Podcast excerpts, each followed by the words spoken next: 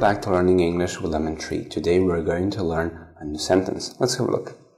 I've looked up to my father when I was a child. I've looked up to my father when I was a child. I've looked up to my father when I was a child. I've looked up to my father when I was a child. Look up to somebody. Look up to somebody. It means to respect or admire someone. Look up to. Look up to. I've looked up to my father when I was a child. Thank you for watching. See you in the next video.